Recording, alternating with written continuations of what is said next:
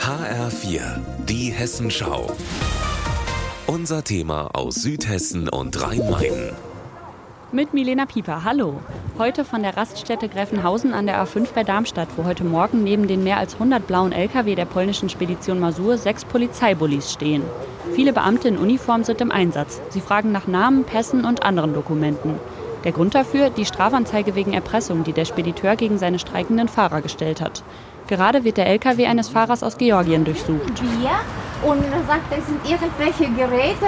Zwei Grusel, das War das eine Grüße? Er sagt, äh, das sind zwei verschiedene Ladungen. Ich hab's gesehen, ja, das ja? passt. Alles gut. Passt? Okay. Ja, das ist in Ordnung. Sieht besorgt aus, lächelt dem Beamten aber freundlich zu, als der ihm ein Blatt in die Hand drückt.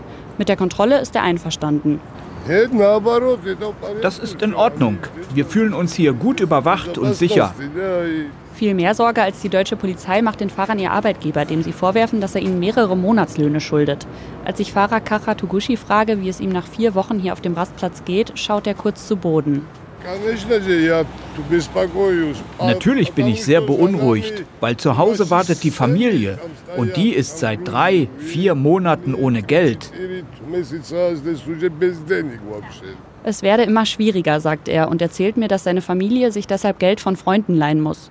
Genau wie die anderen Fahrer hat er erst heute von der Polizei erfahren, was genau ihnen eigentlich vorgeworfen wird und dass sie in dem Strafverfahren eine Aussage machen können.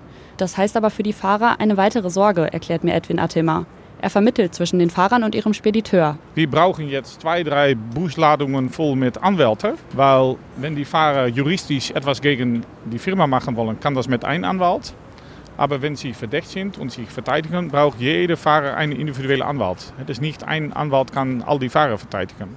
Wie der Spediteur vorgeht, findet er unverschämt. Der Tatort ist nicht hier in Grevenhausen.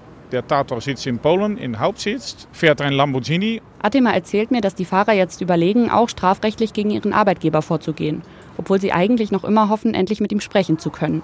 Karatugushi aus Georgien heftet seine Dokumente nach der Kontrolle fein säuberlich wieder ab und muss mal wieder warten. Ob überhaupt Straftaten vorliegen und wenn ja, welche, wird die Staatsanwaltschaft erst am Ende des Verfahrens beurteilen. Milena Pieper vom Rastplatz Gräfenhausen.